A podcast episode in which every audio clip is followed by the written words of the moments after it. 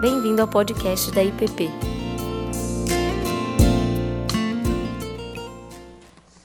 Bom dia, gente. Vamos orar mais uma vez? Senhor, nós pedimos que o Senhor nos inunde com teu amor nessa manhã, que o Senhor fale conosco e que o Senhor se revele a nós. Em nome de Jesus. Amém. Vamos, vamos abrir então no texto de, de hoje, que é Mateus 5, 43 a 48.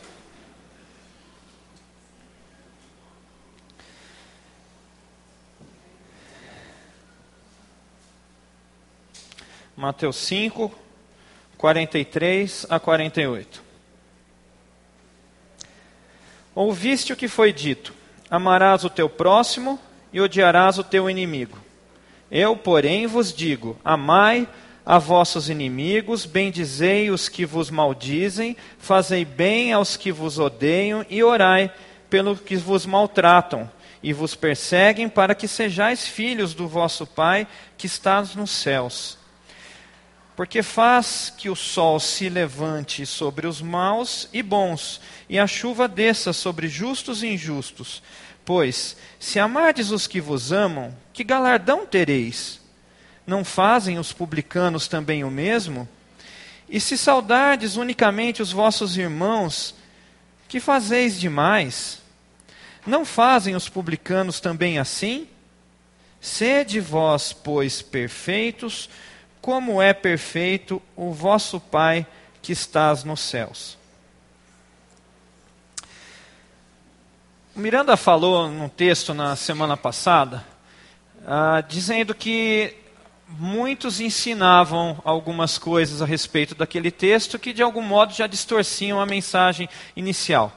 E, de certo modo, é o que está acontecendo aqui num primeiro momento. Então, percebam que Jesus está se referindo a alguma coisa que foi dita no passado, mas não necessariamente ele está dizendo que isso estava nos textos bíblicos.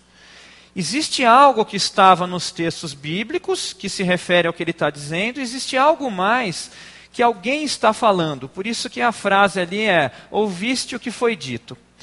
Se nós buscarmos então a referência bíblica que ele propriamente se refere, nós vamos encontrar ali em Levíticos 19, 18, o texto que vai dizer: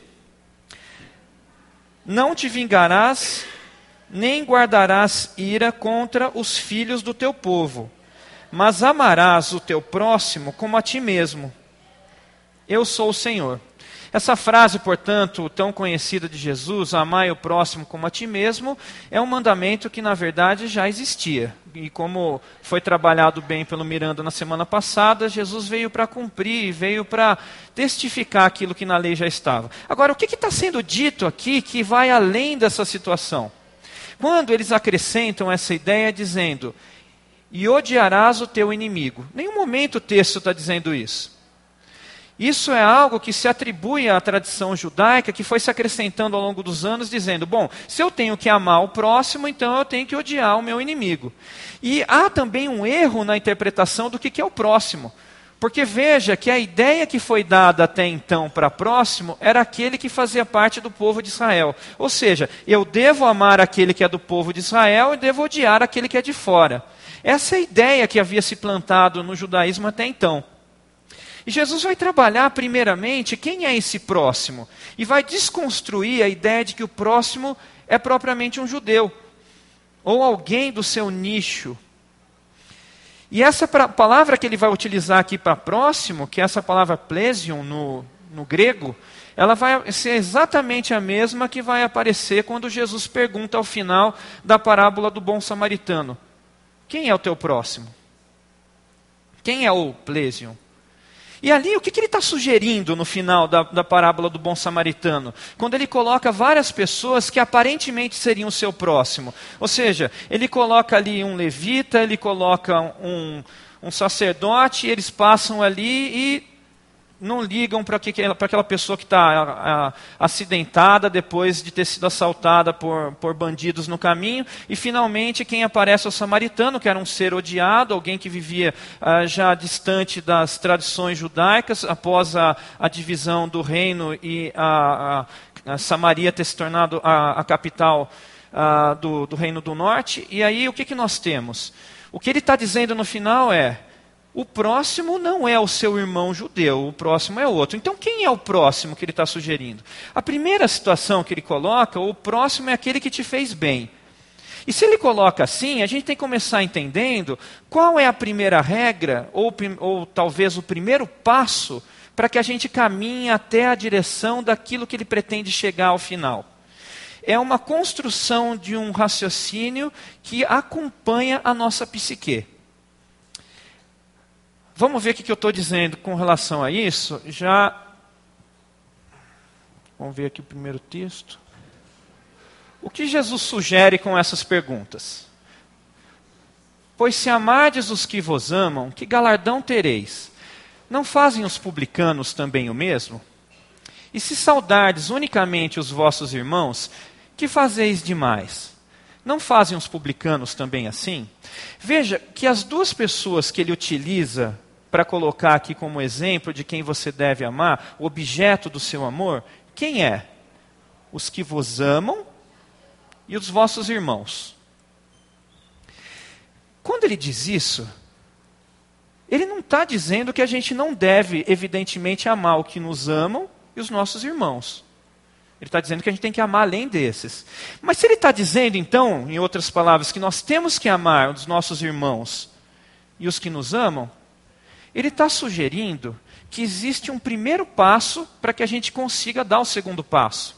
Isso é como andar de bicicleta. Você só aprende a andar de bicicleta quando você já andou de rodinha. Você aprende os primeiros passos que são mais fáceis para que você chegue no passo mais complicado. E por isso que eu gostaria de começar a nossa reflexão sobre algo que não será o conceito de amor que Jesus está dando, mas que é tão importante quanto ele, porque se eu não tiver isso, eu não consigo amar. Eu começo por esse passo. E eu quero começar então falando sobre os afetos. Veja, quando nós falamos de coisas assim, quando nós amamos aqueles que nos amam, quando nós amamos os nossos irmãos, necessariamente nós estamos falando de algo que é uma resposta natural. É natural você amar aquele que te ama, é natural você amar o seu irmão, é natural você ter afeto por alguém assim. Então a gente precisa compreender melhor isso, até mesmo para que a gente possa exercer o próximo passo. Vamos lá. Eu queria começar é, falando sobre algo que me chamou muito a atenção alguns meses atrás e que, na verdade, mudou a minha concepção sobre o assunto. Eu cheguei até a falar sobre um, um, outro texto que, de certo modo, também falava sobre amor aqui na igreja. E, na ocasião, eu, eu dei um exemplo dizendo o seguinte: falei, olha, se você acha que o seu gato, o seu cachorro te ama, te ama coisa nenhuma. Na verdade, ele gosta de você porque você o alimenta. E eu estava mais ou menos 60 anos atrasado nessa afirmação. Porque eu desconhecia um experimento que revolucionou a, a compreensão dos afetos. E eu gostaria de começar com ele. O experimento de Harry Harlow. Esse é um experimento até um tanto cruel, gente. É, é, algo que não se repetiria nos dias de hoje diante da ética de experimento com animais. Mas, ah, bom, o que, que eles fizeram lá? Até então, a psicologia behaviorista dizia que os animais reagiam a, aos estímulos de acordo com as suas necessidades. E assim era o ser humano também. Então, o que, que eles falavam? Que nós vamos atrás daqueles que nos dão as nossas necessidades. E para provar essa história, para saber se isso era verdade, o experimento foi feito do seguinte modo: eles pegaram ah, bebezinhos macacos e depois de dez dias separaram eles das suas mães biológicas e colocaram eles em um ambiente separados também de outros animais, cada um tinha o seu ambiente, com duas mães substitutas. Se você olhar lá em cima, você vai ver que tem uma cara de macaco ali em cima, mas bem artificial, né? Uma das mães substitutas era feita de arame e tinha uma garrafinha de leite para ele beber. A outra era toda peludinha, com cara com um jeitinho de macaco mesmo, confortável. E aí a ideia toda era saber qual das duas mães eles vão escolher. E inevitavelmente os macacos faziam o seguinte: corriam aqui, tomavam o leite que precisavam e rapidamente abraçavam a mãe que dava conforto. Alguns sequer conseguiam sair dali, então ali tem um rasguinho, porque eles faziam um jeito de não ter que se desgrudar, colocar a boca aqui, mas continuar com a perna, alguma coisa grudada nessa mãe. Em cima disso, a conclusão que se tirou, e essa foi a primeira etapa do experimento, é que o conforto, a segurança, o aspecto do, do carinho, do afeto, era mais importante para o macaco do que a alimentação. Segunda etapa do experimento, eles criaram um robô, e se você quiser assistir o vídeo disso, você coloca lá experimento, eu não, acho que em português não tem, mas você coloca lá é, Harry Harlow, uh, é, Research ou, ou, Experiment, você vai encontrar alguma coisa. Eu, eu, eu não lembro exatamente o que, que eu coloquei no Google, mas tem vários lá. Você coloca no YouTube, você vai ter os vídeos disso aí. É um pouco impressionante. Se você não quiser, não precisa assistir não, tá? Mas uh, daí eles colocam assim, tem um, um robozinho, é, é, da década de 50, então não, não espere algo muito tecnológico, né? Mas é uma coisa feia, criaram assim com chifres, um braço que fica fazendo assim um barulho, ah, ah, ah. era para assustar o macaco. E aí eles colocam dentro da jaula e vê para onde que o macaco vai correr. Daí o macaco corre e agarra essa, esse felpudinho. Daí ele fica abraçado, abraçado, e depois de um tempo ele vai se sentindo seguro e ele começa a olhar para trás e aí ele começa até a tirar sarro do robô, ele fica à vontade com aquilo. Numa outra situação, eles colocam, só que eles tiram o felpudinho, deixam só isso aqui. E daí coloca o robô lá dentro. E o macaquinho fica maluco, fica desesperado naquela situação. Terceira fase do experimento, eles tiraram a possibilidade de escolha e criaram macacos, então, alguns só com essa mãe substituta peludinha e a garrafa ali, e o outro só com essa, com essa de, de arame aqui. Os animais que cresceram só com essa mãe ficaram completamente pirados. Eles começam depois, na vida adulta, tirar pedaço de si, eles não conseguem se relacionar com outros, eles se tornam agressivos, eles não sequer uh, vêm a procriar, e aqueles que foram forçados a procriar, quando os filhos nascem, eles não têm qualquer ligação com o filho. Perderam a qualquer capacidade de afeto e de relação com outros animais. Essa experiência mostra que existe algo na natureza que é ligado a, aos afetos, que se liga a, a nossa capacidade de, de empatia, de segurança, que antecede o próprio conceito de amor. Mas que é tão importante para o passo de amor quanto a própria ordem. Sabe, quando eu escutei isso aqui, eu repensei completamente uma série de coisas assim nas relações. Dentre elas, preocupações que eu tinha com meu filho, porque eu, eu abraçava demais ele, e aí ele foi criando um hábito de abraçar muito as crianças. E as crianças começavam a empurrar, não gostavam dele, que ele era meio grudento, assim. E aí depois de um tempo eu comecei a falar, não, olha, é, eu tenho que parar de abraçar ele, porque senão ele vai continuar reproduzindo esse, esse comportamento e não vai ser bom socialmente para ele. Mas depois que eu escutei isso aqui, eu falei, não, eu estou muito à vontade, eu vou abraçar ele todos os dias. Porque isso é tão importante, essa, essa sensação de, de segurança e de, de, afeto.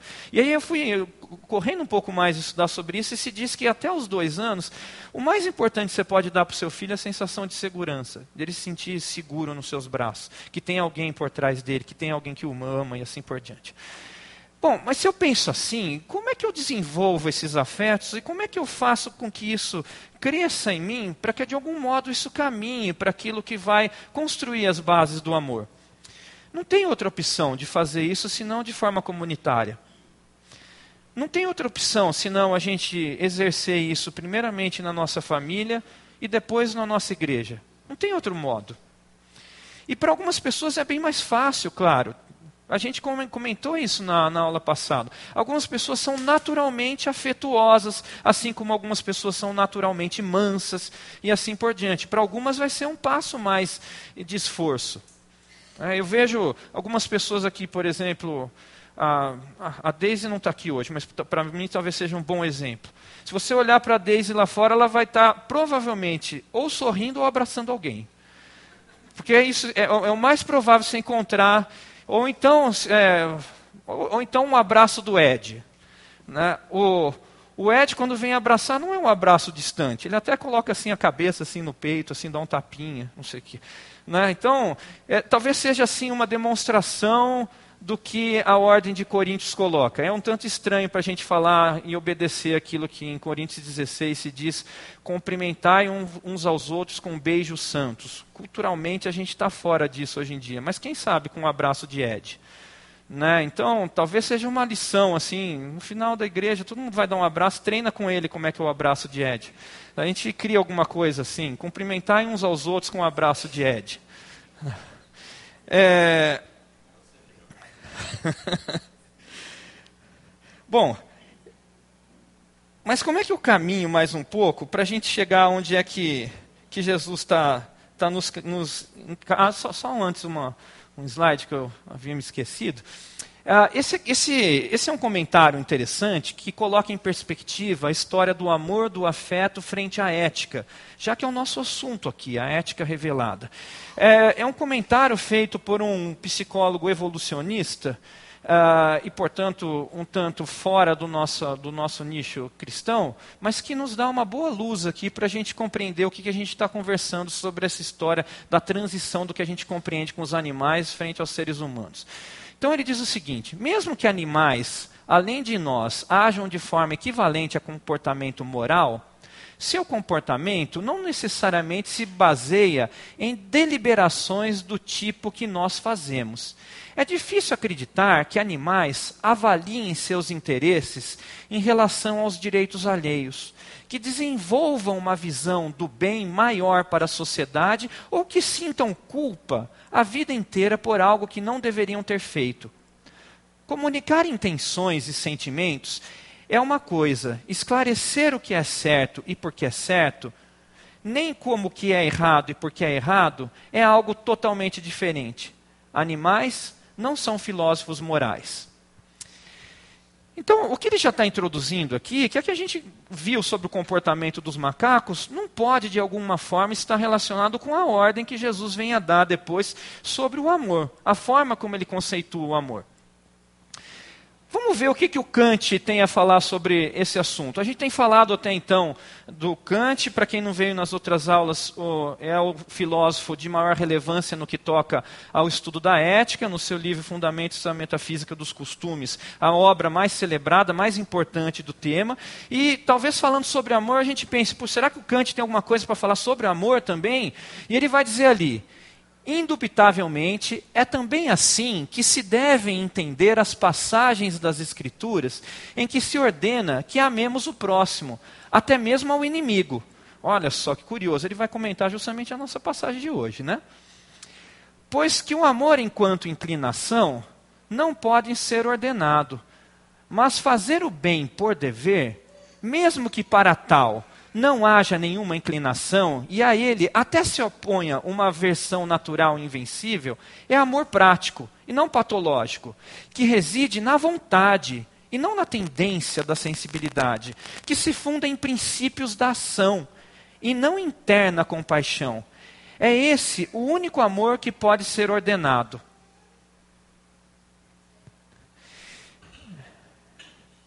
É curioso ver alguém fora do nosso meio transmitindo com tanta precisão.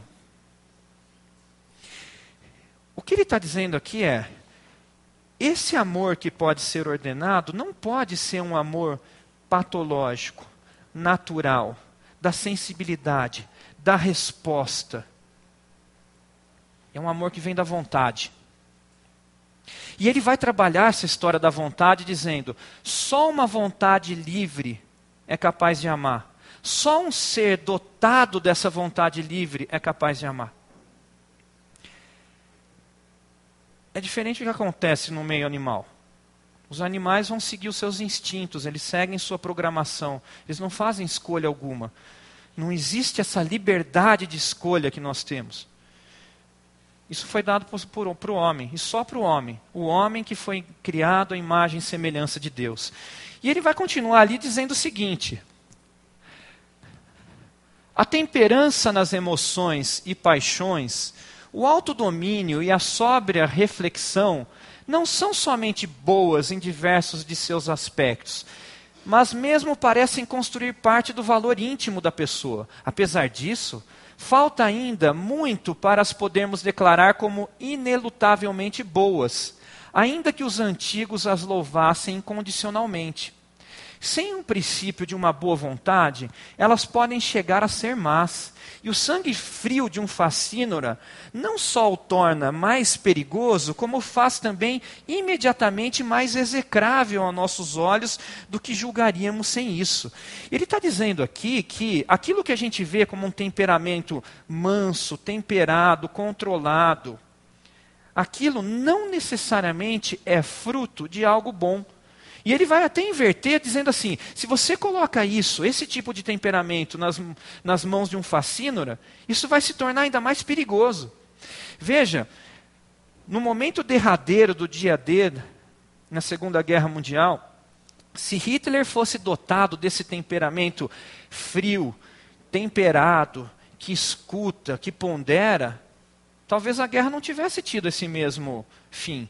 Porque ele teimou por muito tempo que o, a, a, chegada dos aliados seria perto de Calais. E ainda que todo mundo dissesse para ele que a informação dizia que viria pela Normandia, ele dizia não, não, e ele teimava e gritava. Você vê os discursos dele, são emotivos. Ele era extremamente emotivo, ele era um líder emotivo. Se tivesse na mão disso, talvez fosse diferente. Então o que ele está dizendo é: o que você enxerga exteriormente no temperamento de alguém e a sua ação exterior não é necessariamente a essência da ética, ou algo bom. Pode até ser algo ruim. O bom está dentro da sua vontade, dentro das suas intenções, dentro daquilo que a gente conversou na aula passada. Então, o que, que a gente tem aqui até então que é importante para a gente continuar caminhando? Nós temos que ter a, a ideia de que o amor reside na vontade. E isso pode parecer um tanto chato ou fora assim das descrições de um amor fervoroso, apaixonado. E aí o C.S. Lewis, que é, sendo um professor de literatura e acostumado com a literatura que coloca o amor nessa perspectiva romântica uh, e, e, e, como uma, um fogo que arde sem se ver, uh, ele vai colocar o seguinte: Consequentemente, embora a caridade cristã pareça muito fria para as pessoas muito sentimentais, embora seja bem diferente da afeição, assim mesmo ela leva afeição. É, vamos só fazer uma, uma, um parênteses aqui. Né? O, o C.S. Lewis pre prefere utilizar a palavra caridade, que é uma opção de tradução da palavra amor uh, bíblica, pelo menos do, da, quando você coloca. As, ele, ele, tem um livro né, que chama As Quatro Formas de Amor, então ele vai definir, de acordo com o grego, uh, essa tendência, ele vai colocar o storge como a, o amor que você tem entre laços familiares. Ele vai colocar o filia, que é o amor que você tem com os seus uh, amigos, e ele coloca isso de uma forma bem mais uh, profunda do que alguns costumam traduzir. Uh, é importante essa, essa menção, porque tenho medo de começar a fugir um pouco aqui, mas acho que é importante a gente colocar isso. Uh, esse amor filia é o que é utilizado naquela história do diálogo de Pedro. Quando ele começa o tempo todo ali, quando ele está conversando com Jesus, Jesus pergunta para ele três vezes se ele o ama. Jesus pergunta nas duas primeiras vezes, dizendo: Você é me ágape, que é o amor ideal, que é o amor divino? E Pedro abaixa um pouco e fala assim: Eu te filio. Esse filhinho não é um amor que eu te gosto, eu gosto de você. É um amor mesmo, é um amor genuíno. O que Pedro está dando é uma resposta sincera. Ele está dizendo: Olha, eu te amo, Senhor, eu te amo, mas eu sei que eu não te amo como você me ama. Eu sei que eu não tenho o teu amor. Jesus pergunta de novo, a resposta é igual. E na terceira vez, Jesus abaixa. Ele vira e fala assim: Pedro, você me filia? Eu não continuo insistindo no ágape. E aí Pedro fala: Você sabe, Jesus, você conhece todas as coisas. E ele coloca assim, como um ato de amor, falando: Pedro, eu sei disso. E eu continuo dizendo para você: apacenta minhas ovelhas. Eu não te julgo. Eu não estou te dizendo, eu só te aceito se você me ágape. Eu te aceito com seu filia. Isso é um amor também. E quando ele vai colocar Daí o, o, quarto amor que ele coloca é o Eros, né, o C.S. Lewis, o, o, é, além desses que eu já citei. Bom, então quando ele vai colocar aqui essa expressão caridade, ele está se referindo a esse ágape que é traduzido às vezes como caridade, às vezes como amor, porque é um amor divino, o um amor que você faz pelo próximo sem interesse, sem ligação, sem afetos prévios. Ou melhor, talvez seja ruim eu colocar sem afeto, porque o afeto vai ser uma construção desse ágape, mas algo que não está ligado a esse, essa afeição, como ele mesmo diz. Bom, Daí ele vai dizer então, vamos começar de novo. Consequentemente, embora a caridade cristã pareça muito fria para as pessoas muito sentimentais, embora seja bem diferente da afeição, assim mesmo ele leva à afeição.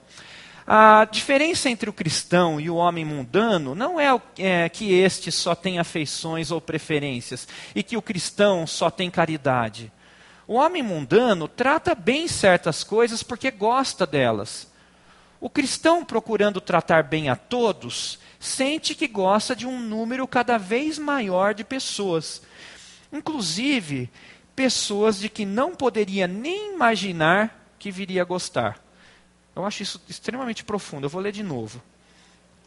Consequentemente, embora a caridade cristã pareça muito fria para as pessoas muito sentimentais, embora seja bem diferente da afeição, assim mesmo ela leva à afeição. A diferença entre o cristão e o homem mundano não é que este só tenha afeições ou preferências e que o cristão só tem caridade. O homem mundano trata bem certas coisas porque gosta delas. O cristão, procurando tratar bem a todos, sente que gosta de um número cada vez maior de pessoas, inclusive pessoas de que não poderia nem imaginar que viria a gostar. Agora ele inverte o ciclo. Ele está dizendo: ainda que a afeição seja um primeiro passo para esse amor, quando você procura praticar esse amor, você cria afeições. Ele cria um ciclo. E quanto mais você tenta amar, mais você ama. E mais pessoas você ama e você se descobre amando pessoas que você nem podia imaginar que poderia vir a gostar. Isso se dá por, por vários passos práticos. A gente tem falado de atos de afeto, mas eu acho que uma das coisas mais importantes para você aprender a amar é estar o tempo todo procurando coisas boas na pessoa que você deseja amar. E você vai achar, até na pessoa mais odiável que você possa imaginar, você vai achar coisas boas.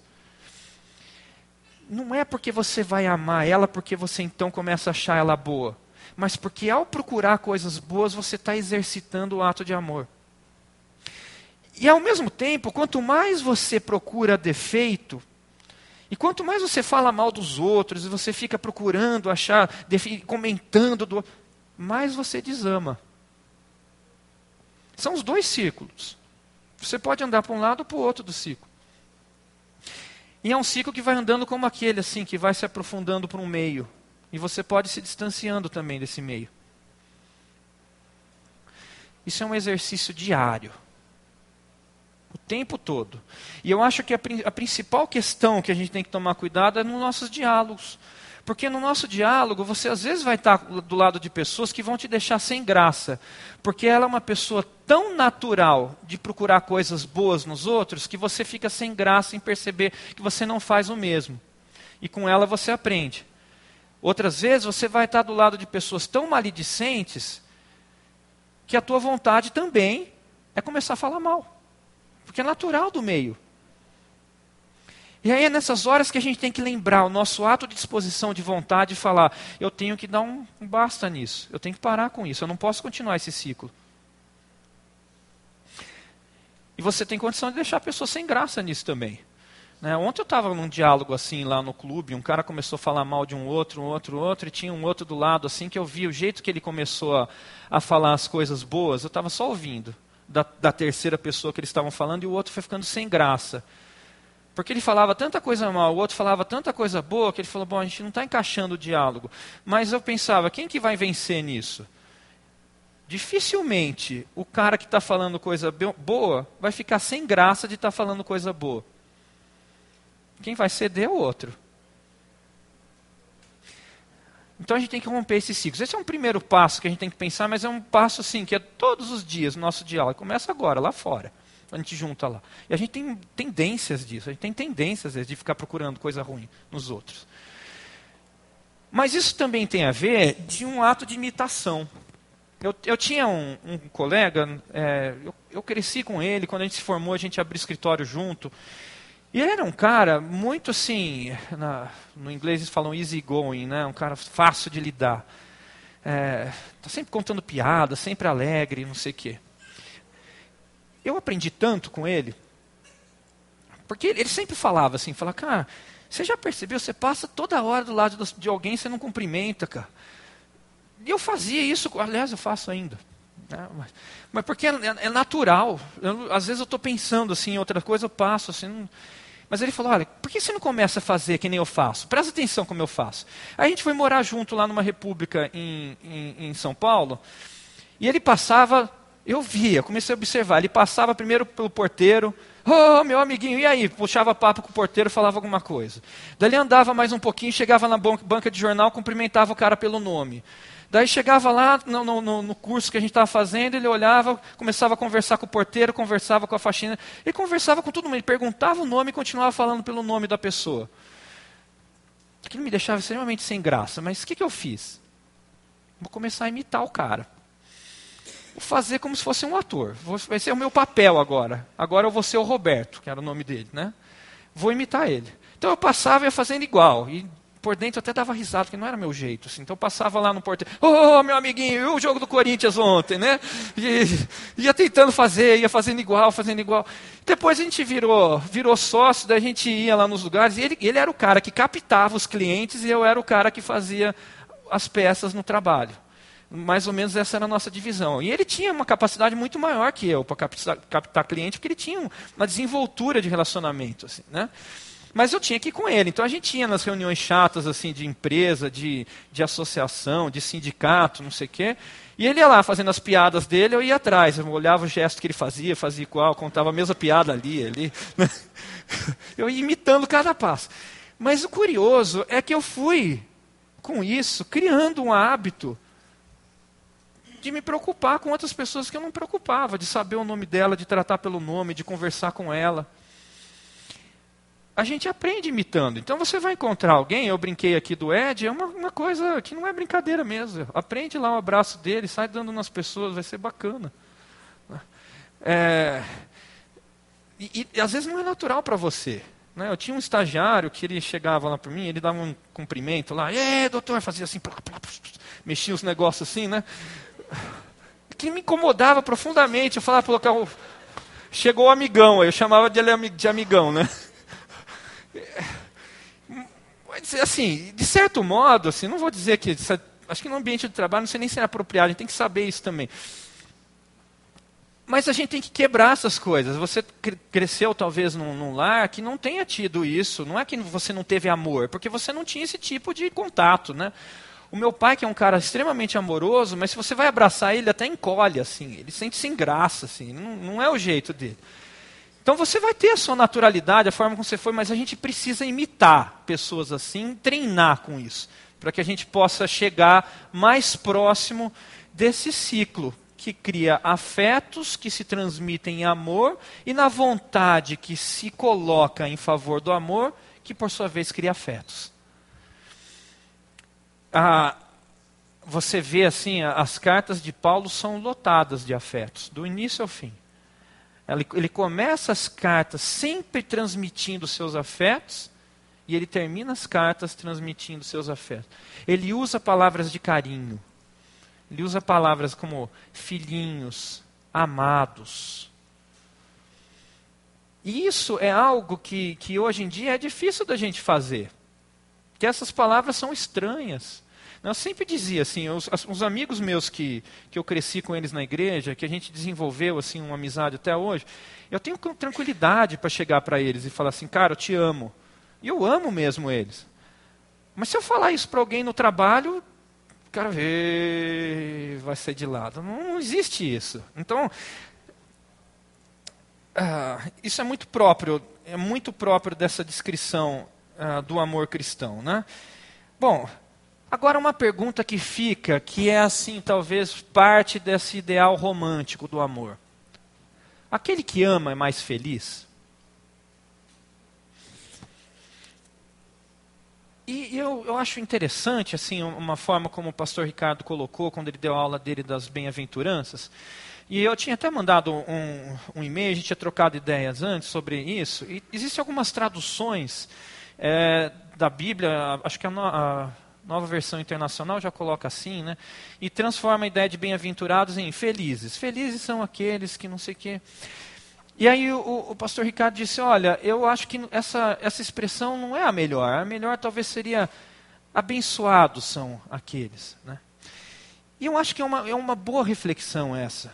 Porque veja, eu não digo que os mandamentos que estão aqui seguidos em todo o Sermão do Monte, são mandamentos que, em última instância, não terão qualquer repercussão para a sua felicidade.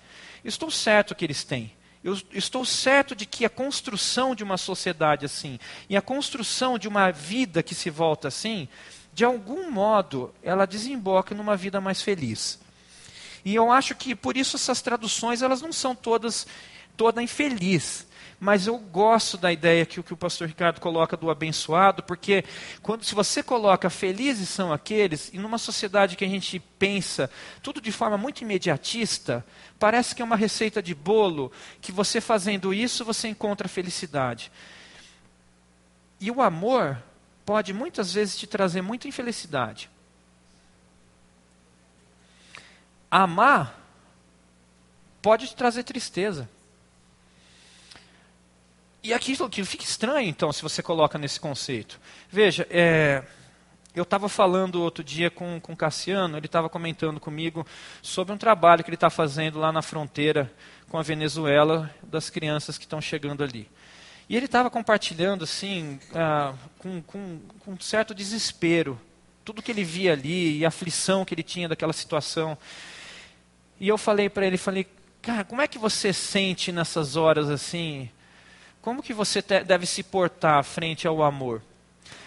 Porque é um, é um dilema que eu vivo há 15 anos na defensoria. Quando eu, quando eu advogava, tinha um escritório, eu trabalhava ali com empresa, eu não via nada dessas coisas. Eu não via tristeza, miséria, horror.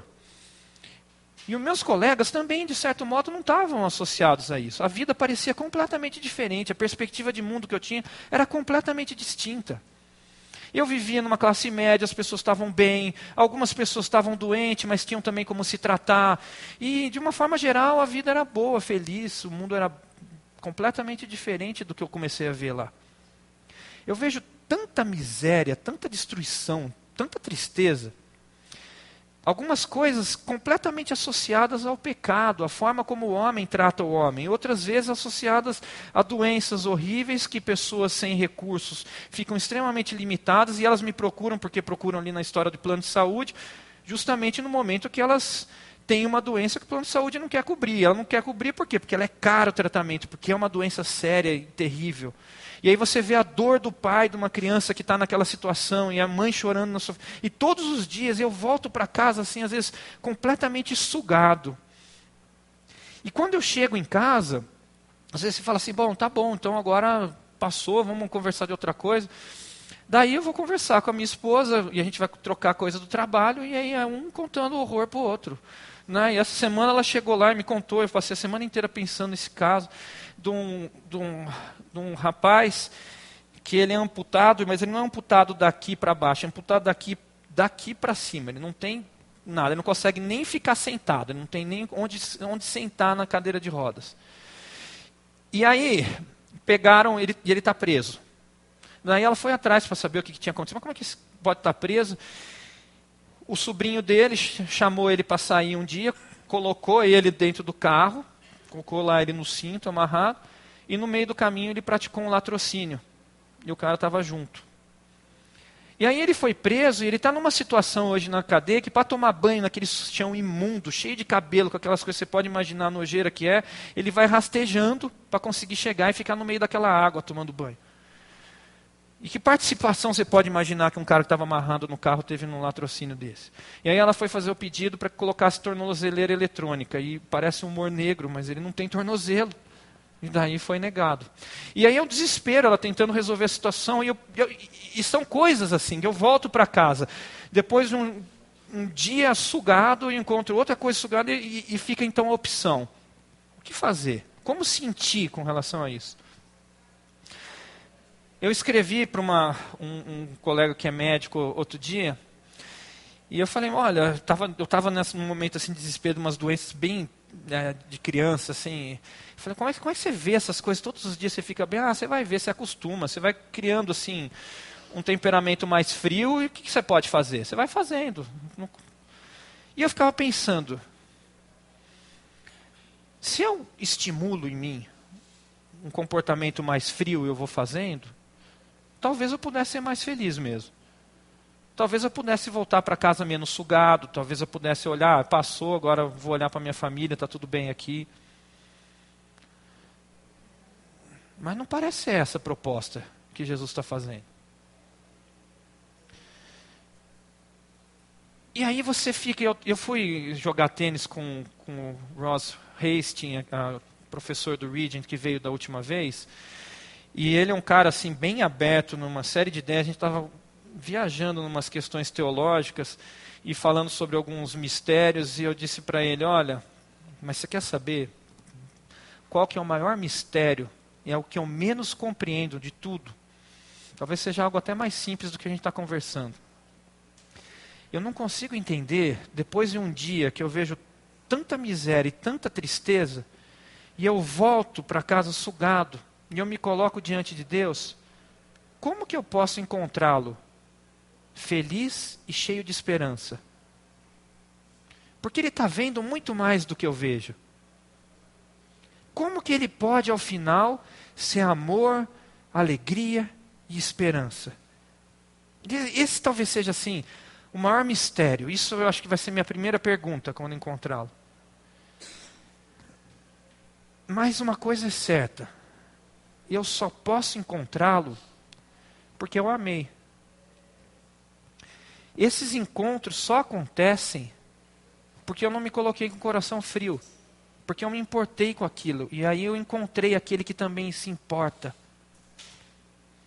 A felicidade ela não é imediata, mas nessa construção de algo que ele nos convida para viver e sentir como ele, a gente vai encontrando com ele.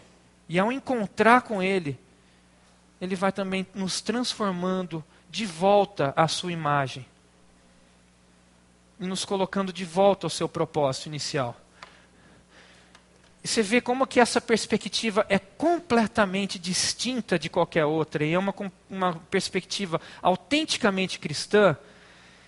Essa semana eu estava na, na academia, eu coloco sempre no YouTube alguma aula para escutar enquanto eu estou lá. Eu peguei, eu estou escutando uma série histórica sobre impérios e essa semana era a aula desse dia era o Império Mongol. E aí o cara estava falando lá, enfim, do Império Mongol, contando da estrutura econômica, não sei o quê. Daí uma hora eu achei curioso porque ele, ele, ele coloca uma frase que foi registrada da definição de felicidade de Gengis Khan. Gengis Khan, o, o grande Khan do Império Mongol, né, que não sei se vocês sabem, mas era um império atroz que chegava e dizimava cidades e pelo, pelo medo que as pessoas tinham, algumas cidades se rendiam antes que fosse todo mundo mutilado. E aí ele dá a definição dele de felicidade. Lá vai dizer Gengis Khan. A maior das alegrias é destruir aos seus inimigos, persegui-lo enquanto fogem à sua frente, roubá-los de suas riquezas, ver aqueles que são queridos a eles banhados em lágrimas, agarrar em seus peitos suas mulheres e filhas. É curioso esse choque. E é isso que ele está falando, eu sou feliz assim. Eu acho que é completamente despropositado a gente querer associar a ideia de amor com felicidade, assim como é completamente despropositado a gente querer viver a vida na busca da felicidade.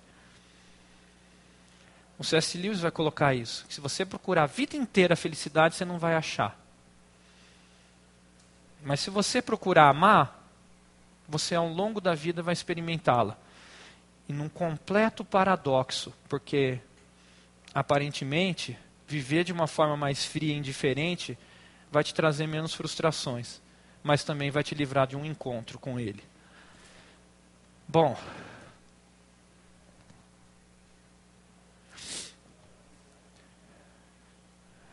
Vamos então para a última frase que ele diz.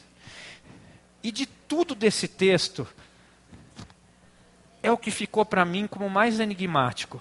Eu passei a semana inteira pensando nisso. Senhor, por que, que o Senhor colocou essa frase agora? Veja, essa parece uma, fra uma frase de conclusão. Sede vós, pois, perfeitos, como é perfeito o vosso Pai que estás nos céus. Mas ele não está concluindo ainda. O natural seria ele colocar isso lá no final do Sermão do Monte, se no final das contas ele quisesse dizer simplesmente isso. Se, se a suma de tudo isso é, então, ó, é o resumo da história é isso. Seja perfeito como o Pai também é perfeito. Se é essa a conclusão, tinha que estar tá lá no final, mas não está. Ele solta agora no meio. Não faz sentido. Por quê? Por que, que ele colocou ali? E eu fui várias vezes para o trabalho pensando, Senhor, mas por que, que essa frase está no final? Por quê? No final, não, no meio. E o que, que o Senhor quer dizer com isso? Então vamos a três pontos aqui que me parecem ser a razão.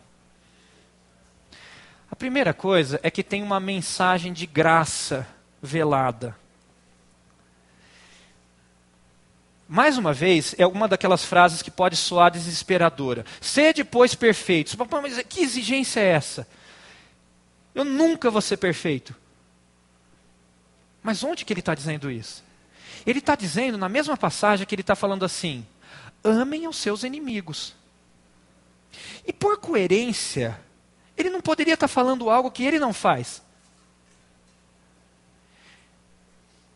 Se ele coloca exatamente nessa hora que ele está falando, ame os seus inimigos, o que ele está dizendo aqui é: eu os amo, ainda que não sejam perfeitos. O que ele está falando aqui é aquilo que Paulo vai traduzir depois, em Romanos, quando ele diz: Mas Deus prova o seu amor para conosco em que Cristo morreu por nós, sendo nós ainda pecadores. Logo, muito mais agora, tendo sido justificado pelo seu sangue, seremos por ele salvos da ira. Porque se nós, sendo inimigos, fomos reconciliados com Deus pela morte de seu filho, muito mais, tendo sido já reconciliados, seremos salvos pela sua vida. Numa frase que parece uma grande exigência de um Deus que te cobra demais, ele está te passando a mensagem: Eu te amo. E eu te amei enquanto ainda eram meus inimigos. Por isso que era tão importante ele falar também agora. Agora e não no final. E é por isso que precisa estar isso associado ao contexto do amor. E do amor que ele pede para que a gente exercite com, para com nossos inimigos. Segunda questão é que isso vai falar sobre a essência divina. Deus está revelando o plano que Ele tem para a gente, o que Ele espera de nós. E ele está fazendo isso justamente quando ele conceitua a ideia de amor. Porque ao conceituar a ideia de amor, ele está se conceituando. Porque não tem nada mais essencial à pessoa de Deus do que o amor. E essa é a definição mais direta que vai estar em 1 João: Deus é amor. É como nós cantamos hoje. Eu, eu agradeço a, a, a, ao pessoal da equipe de louvor, porque todo dia que eu venho falar aqui, de algum modo tem alguma música que, que fala com aquilo que eu vou falar. E fala comigo, portanto, porque eu estava no meio daquela reflexão. E nisso eu vejo o Espírito de Deus agindo no povo de uma forma coesa. E hoje a gente cantou: é, Tu és o amor que veio à cruz. Acho isso tão bonito. Eu já tinha cantado essa música antes, mas nunca tinha tentado para isso. Essa, essa é a definição dele. Tu és amor. Mas é um amor que veio à cruz. Tu és o amor que veio à cruz. E nessa definição de amor que, que a gente pode dar para Deus aqui, e se eu tenho isso como essência, e se ele diz que eu tenho que ser perfeito como ele, em outras palavras, ele está dizendo: amem Sejam como eu. Sejam amor. Mas ele não está dizendo só isso. Ele está dizendo assim: eu fiz vocês a minha imagem e semelhança. Eu fiz vocês com essa vontade livre, que é, pa, que é capaz de escolher amar ou não. E é algo que os animais não têm, é algo que os animais não conseguem fazer, mas é algo próprio àquele que foi feito à imagem e semelhança de Deus. E é algo que é feito pela vontade, é algo que se coloca em disposição. Mas nesse momento, ele está dizendo mais também. Porque a gente sabe que, a despeito da nossa vontade empenhada nisso, mais uma vez, nós não seremos perfeitos. Nós não conseguiremos amar, nós não conseguiremos cumprir. Então, se eu digo que depende da vontade, mas eu não consigo fazer, mais uma vez eu estou aqui na beira do desespero. E a mensagem que ele traz, o que a gente tem tentado construir, o que a gente falou especialmente na aula passada, quando nós conversamos sobre o, o Espírito Santo e aquilo que ele precisava fazer para que o Espírito Santo viesse, ou seja, o preço que ele precisava pagar, porque se ele não morresse, o Espírito Santo não viria, e era uma condição, como ele coloca ali em João, o que ele está dizendo é: olha, a hora que você se dispuser a amar, eu vou te fazer amar. E eu vou te levar de volta ao caminho da redenção, que restaura a natureza original para a qual você foi criado, a minha imagem e semelhança, capaz, portanto, de ser amor e amar nós não amaremos sem a ação do Espírito Santo, nós não amaremos se Deus não estiver conosco, nós não amaremos por um ato exclusivo de vontade, ainda que a vontade seja o start, seja o início, seja aquilo que Ele exige de nós, porque Ele nos fez livres para escolher assim. Se nós escolhermos não amar, nós não amaremos, porque nós somos livres para essa escolha. É Ele que completa a sua obra, é Ele que faz a obra e é Ele que opera todas as coisas. E é Ele que opera através do corpo, é Ele que opera através da comunidade, é Ele que opera através das pessoas que Ele coloca ao nosso redor, que nos ensinam a amar. É Ele que coloca pessoas que têm algo para nos ensinar e a quem nós iremos imitar. É Ele que vai fazendo passos que não são completamente místicos, mas que no meio dos nossos relacionamentos vai nos ensinando a desenvolver esse amor. Afora todas as outras coisas que Ele faz que a gente sequer pode compreender. Então, finalmente, o terceiro ponto é o ato de redenção. Porque a redenção é a recuperação do propósito original, da natureza de Deus em nós. O Deus que nos faz a sua imagem e semelhança busca nos fazer novamente a, a, a sua imagem e semelhança. A sermos perfeitos como Ele é perfeito, através do amor que veio à cruz. Essa passagem final ela é emblemática e a gente tem que ter ela dentro do contexto. É uma declaração de amor, é uma promessa, é um mandamento, é um plano, é um plano de redenção. E é uma estrutura que a gente faz no meio dos nossos relacionamentos, primeiro entre nós e também com Ele. E primeiro com ele e depois entre nós. Bom, cheguei exatamente 11h10 onde eu tenho que ir, então vou abrir para as perguntas.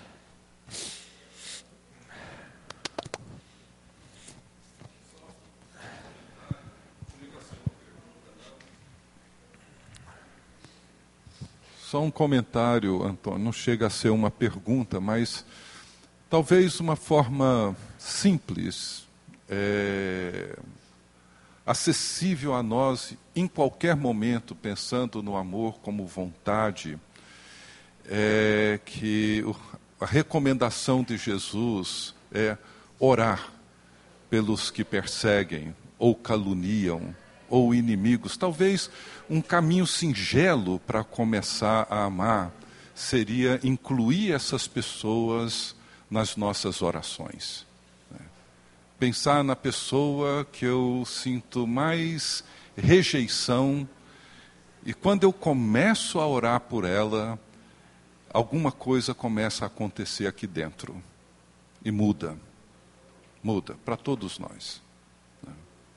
Era Perfeito. só um comentário. Perfeito, Ricardo. Não é só um comentário.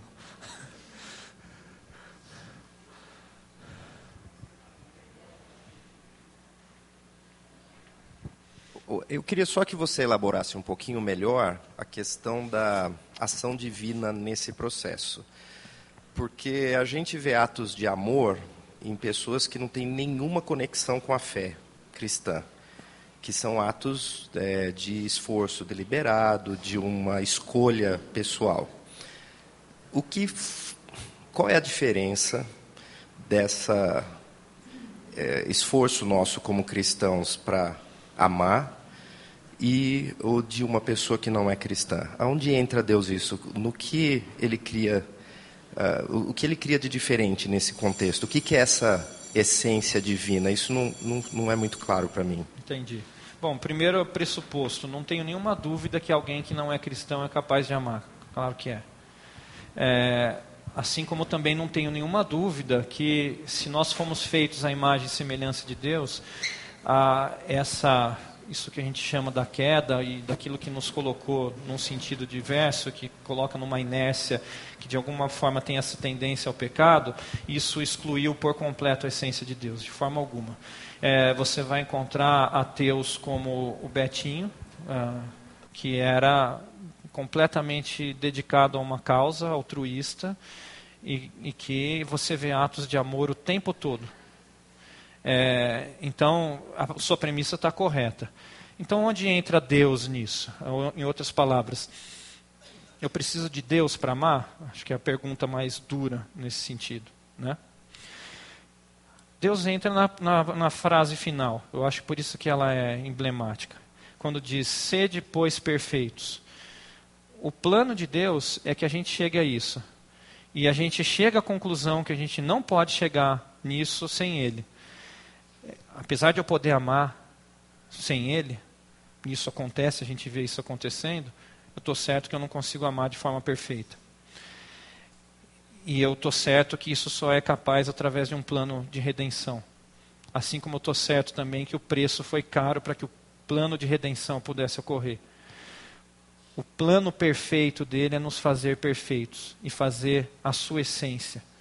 Você vai encontrar nas pessoas mais amorosas inúmeras falhas no amor, porque de algum modo ela está contaminada por outras coisas. É um processo de redenção que passa pela vontade, mas que só se torna perfeito através daquele que é perfeito.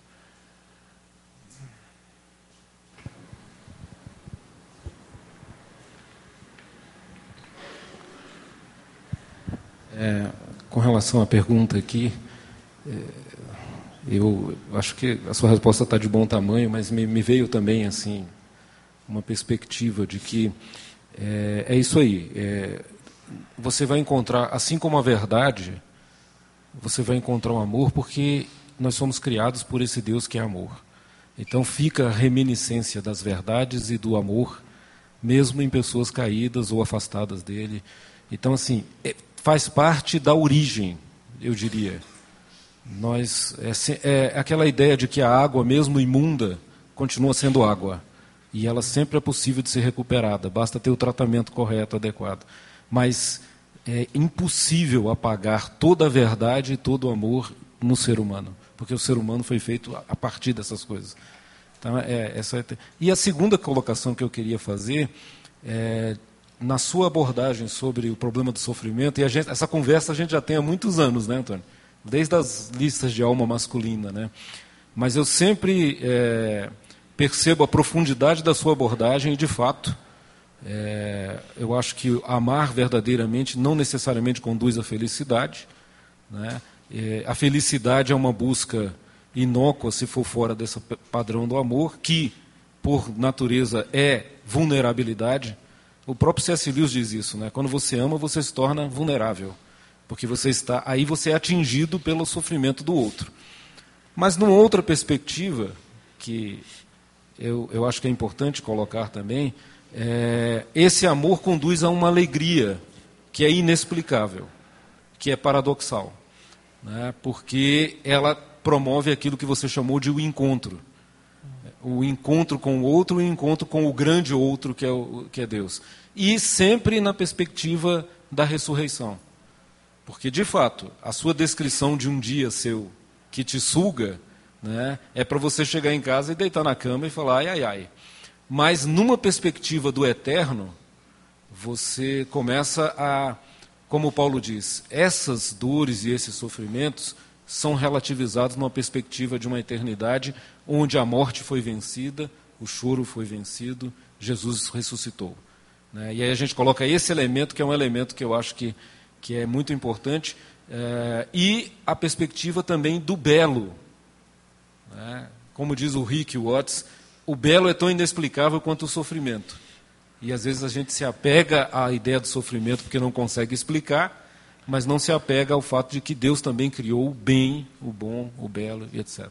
É só um contraponto. Né? Ok? Está ótimo.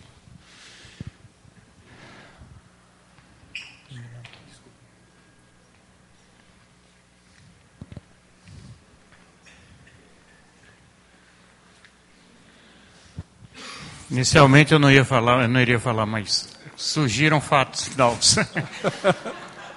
é, é. Um eu queria lembrar que nem todos atos que aparentemente são de amor vêm de pessoas que amam. Existe o amor movido pela compaixão, Atos de amor movido realmente porque você se identifica com o sofrimento do seu próximo. E existem alguns atos que são bons socialmente, mas são movidos pelas mais diversas razões, como o tráfico de droga tem as suas ações sociais. Mas tem também aquele que ajuda ideologicamente, por causa das suas ideias intelectuais, não necessariamente movidos pela compaixão. Então, essa, só essa observação, eu entendi bem o que você quis dizer, mas é só para a gente estar atento que nem sempre o que você faz reflete o que você é. O outro ponto é a respeito da felicidade em relação a amar. Então, eu concordo plenamente, é, mas tem um ponto que, que se chama ter paz com Deus. Então, eu posso estar sofrendo ser infeliz, mas pelo fato de eu estar tranquilo, em paz, por ter feito aquilo que, que me foi dado a fazer da melhor maneira possível, pelo menos eu estou em paz com Deus e vou continuar no mesmo caminho, porque aquele caminho me traz paz. Se eu sair dele, eu não vou ter paz. Então, quando Paulo fala que tenhamos paz com todos, é uma paz externa. Mas essa paz comigo mesmo, de eu saber que Deus está dizendo, é isso mesmo, pode continuar. É doloroso, mas tenha paciência como aconteceu com Abacuque, como aconteceu com Jeremias, em Lamentações, que é a coisa mais terrível do mundo, mas ele está todo o tempo dizendo que Deus é quem está fazendo aquilo, Deus é quem está fazendo aquilo, e ele tem paz. Então, acima, uma coisa que nós não precisamos procurar no amor é felicidade, mas a paz sim, a paz com certeza, é o, a paz em nossos corações, é o amém de Deus, é dizendo, é isso aí.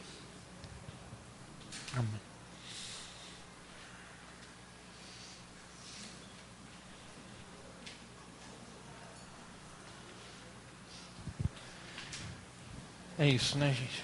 Então tá bom. Oi. Quer falar? Acho que. Isso é ótimo. É, do... Cara, foi mal.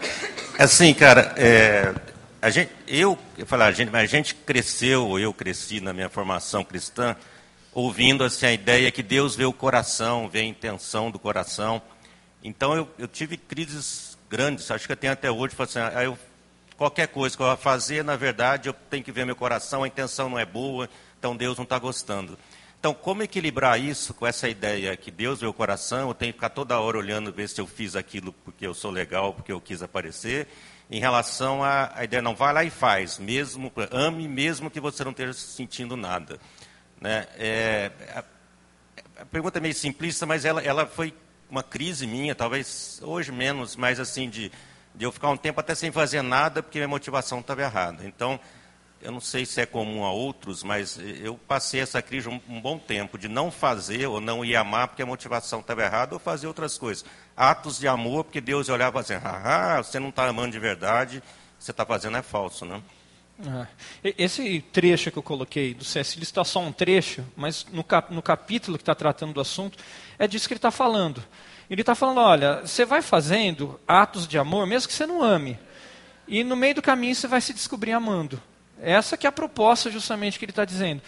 E particularmente a experiência que eu tive com esse amigo que eu citei foi essa. Eu acho que, que isso funciona é, como passo prático. E a gente vai pedindo, Deus vai, vai tratando o meu coração, vai me ensinando, vai moldando, vai me quebrando, vai me, me transformando, para que meu coração seja genuíno em tudo isso. Mas eu acho que vale a pena. Todos os atos de amor conduzem a isso.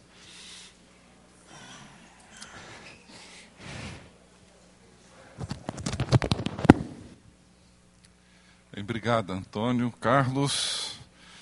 Gente, que manhã boa, né? Graças a Deus. Eu queria sugerir que tivéssemos um minuto ah, onde vamos silenciosamente, cada um, pense em alguém.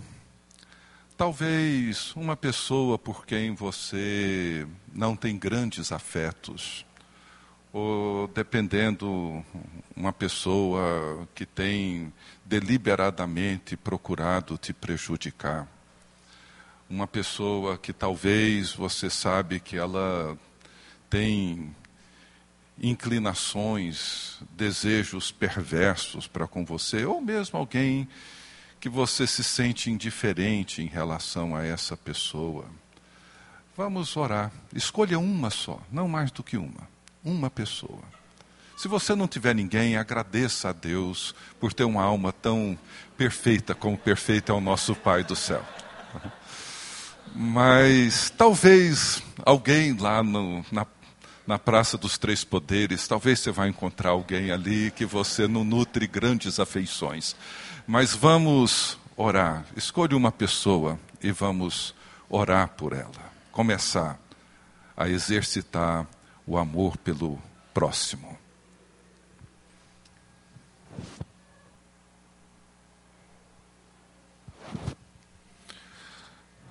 Deus bendito, nós te agradecemos pela tua palavra,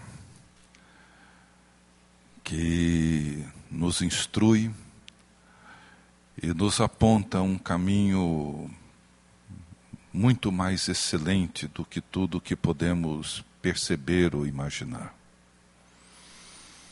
E te agradecemos pelo teu Espírito, que torna possível, real, tudo aquilo que o Senhor nos instruiu, tudo aquilo que o Senhor nos deu como palavra de vida e de verdade. Ó Deus, que sejamos um povo que caminha em direção a Ti mesmo, buscando, ó Deus, fazer aquilo que te agrada, indo além daquilo que é comum e ordinário a todos nós.